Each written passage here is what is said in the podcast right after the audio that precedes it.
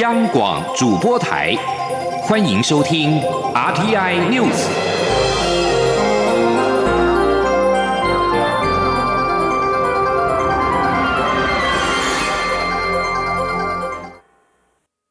各位好，我是主播王玉伟，欢迎收听这节央广主播台提供给您的 RTI News 新闻。首先带您关注。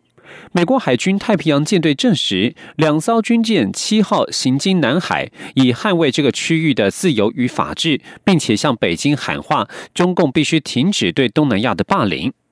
美军滨海战斗舰蒙哥马利号、后勤弹药补给舰查韦斯号七号航行经过马来西亚国家石油公司所经营的探勘船西卡佩拉号附近。近几个月，西卡佩拉号在南海进行探勘时，遭受中国渔船、海警与海洋调查船的骚扰。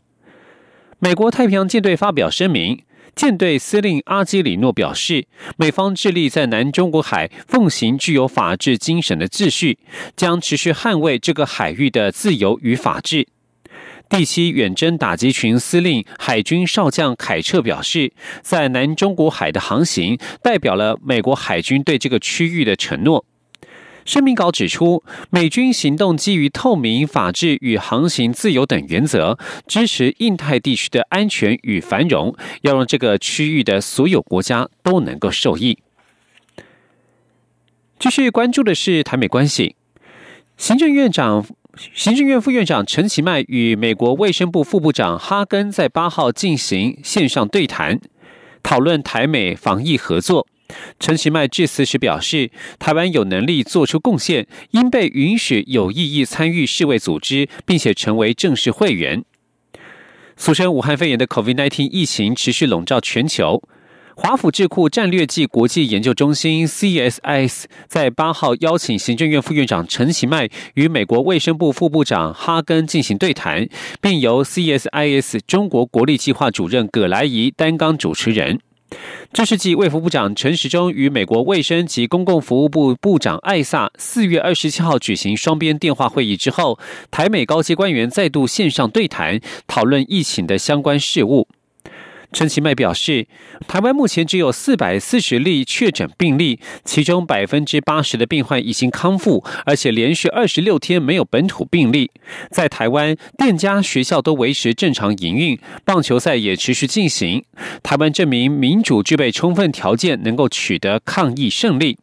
而哈根致辞时则表示，美国大力支持台湾以观察员的身份参加十八号即将召开的世界卫生大会。对于世卫组织阻碍台湾参与世卫大会以及其他的技术会议，美方深感失望。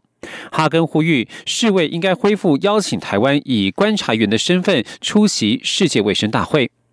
另外，美国国会消息人士六号透露，联邦参众两院的外交事务委员会主席致信给超过五十个国家，要求大家支持台湾参与世界卫生组织，因为为了对抗冠状病毒疫情，需要尽可能广泛的努力。继续将焦点转回到国内。一九六八 App 加强版在八号上线，因应防疫所划设的人潮热区热点有所增减。交通部长林佳龙今天表示，像是双北就相当积极，要增加很多景点在 App 当中，而台南与高雄就认为不要公布。对于这样的南北差异，可以理解，但是不矛盾。一九六八 App 人潮警示功能上路之后，引发了不少争议。行政院也指示高工局、中华电信等相关单位成立战情室，滚动检讨相关问题。最后拍板框列了一百四十六个热区，一百八十个热点。交通部长林佳龙指出，双北对此相当积极，增加许多景点，希望作为辅助的监测资讯。但是也有些县市首长，尤其台南与高雄，因为前一波敦木舰队的效应很大，因此就认为不要公布。林佳龙说，南北差异可以理解，但不矛盾。当要恢复正常生活的时候，最需要的就是资讯。一九六八 App 经过改善之后，相信可以兼顾防疫、经济以及一般人的旅游需求。台湾的中华职棒独家开放观众进场观赛，昨天起开放每一场比赛上限一千名观众进场。新北市长侯友谊在九号今天表示，他在实地检视之后，认为中职的防疫工作做得非常的到位。如果接下来几场比赛也能够持续做好，他就会再渐进开放两千人，甚至是四千人。请听央广记者刘品溪的采访报道。中华职棒八号晚间开放一千名球迷入场，成为全球第一个开放观众进场的职棒比赛。新北市长侯友谊九号上午出席疫情应变会议后受访表示，他与市府同仁七号、八号接连两天到新庄棒球场了解实际防疫情况。中职从实名制、动线规划、梅花座、环境消毒等都做得非常到位。球场内的饮食部门也停止贩售，完全符合防疫标准。如果中职在接下来几场球赛的防疫工作也都能做好，新北市府会渐进开放人数上限。中央疫情指挥中心指挥官陈时中也完全尊重他的决定。他说：“所以新北市在整个一个中央原则底下，我会了解中华职棒这几场在防疫的作为上，如果持续的做得很好，我就会持续的渐进开放。”两千、三千、四千，只要我们把我们的原则抓好，防疫做好，多一点观众进来，我们只要有把握，我就愿意开放。此外，新北市自五月四号起，以两阶段四梯次渐进开放现行闭馆的公有场馆。侯友谊表示，市府每天都在检讨解封政策。第一阶段有条件开放的，主要是图书馆、活动中心与运动中心；第二阶段则会再解封，能够保持适当距离的户外场所。是否一定会有顺序、有步骤的解封？而且各局处首长一定会到现场查看确认后才予以开放。至于舞厅等八大行业，由于很难保持社交距离，因此绝不会列在优先开放的场所。是否会是疫情发展状况，审慎评估何时开放？此外，新北市政府八号已经将这两天受理的九千三百零一件纾困申请送到卫福部核定。侯友谊指出，目前还有一万五千九百多件，市府同仁九号会连夜审核，尽速送给卫福部核定，希望能够做到三天审核、五天快速发放的目标。央广记者刘品熙的采访报道。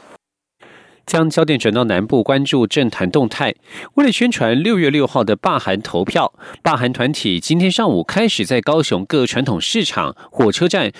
渡轮站、夜市、捷运站出口等发放印有“零六零六光复高雄”的黄丝带，邀请民众投票日当天出门投下神圣的一票。今天央广记者刘品熙的采访报道。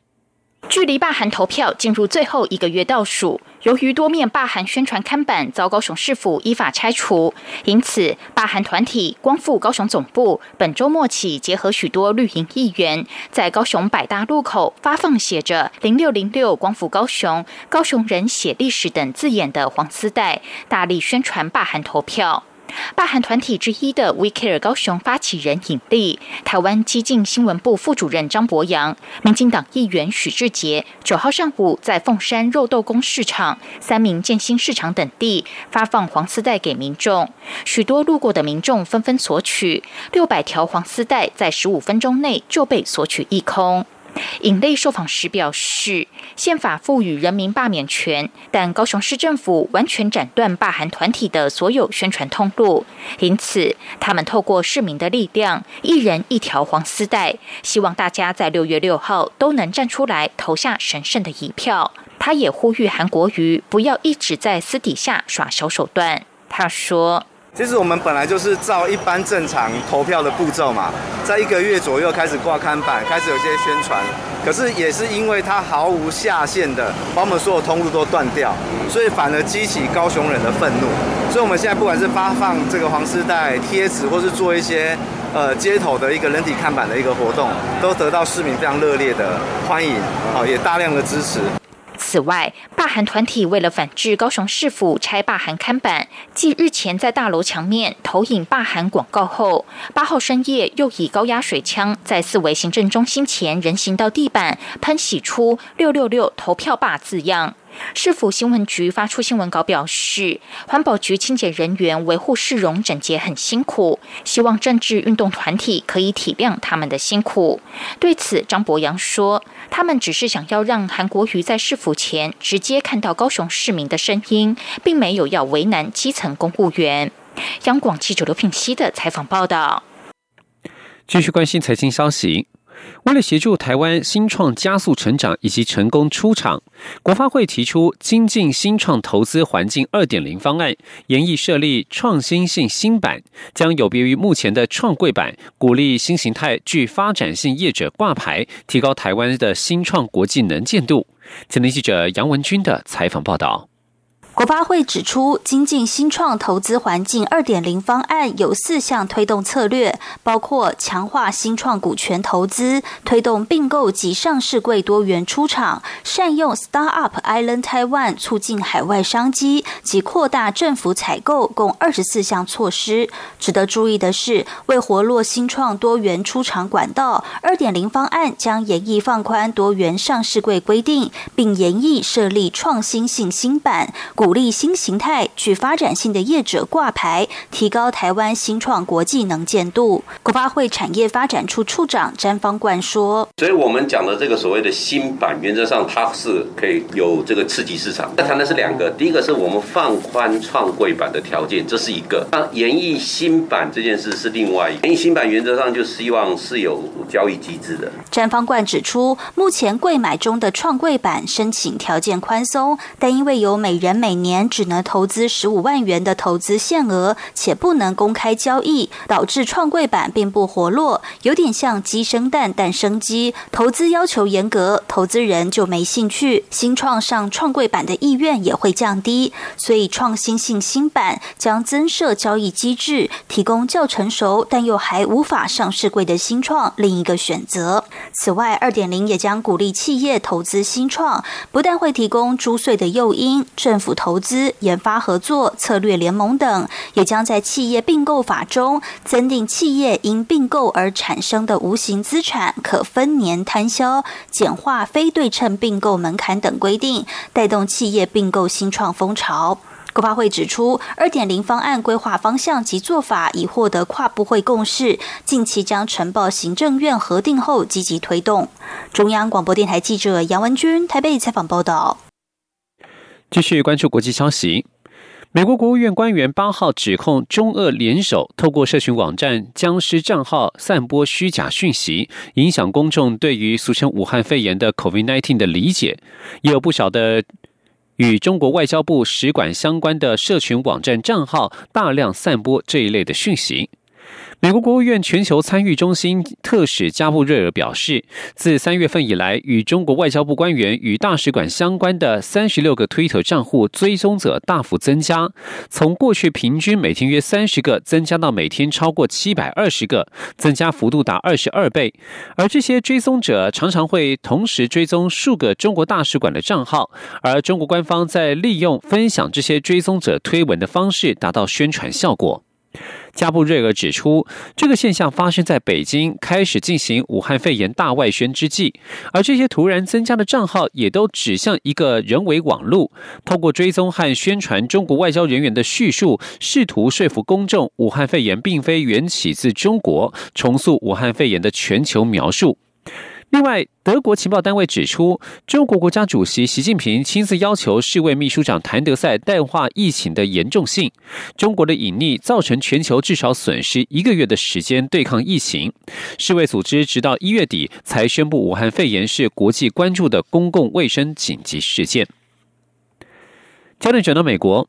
美国副总统彭斯的发言人米勒在俗称武汉肺炎的 COVID-19 筛检呈现阳性反应，而她的丈夫也是总统川普的高阶幕僚，引发病毒可能在白宫最核心圈传播的疑虑。川普指出，他和米勒不曾接触，而副总统彭斯和他有接触，但是筛检结果是阴性的。而目前，川普和彭斯正在对抗美国对抗领导对抗疫情。即使全国染疫身亡的人数已经超过七万五千人，但川普和彭斯仍恢复扎实的旅行和公务行程。以上新闻由王玉伟编辑播报，这里是中央广播电台台湾之音。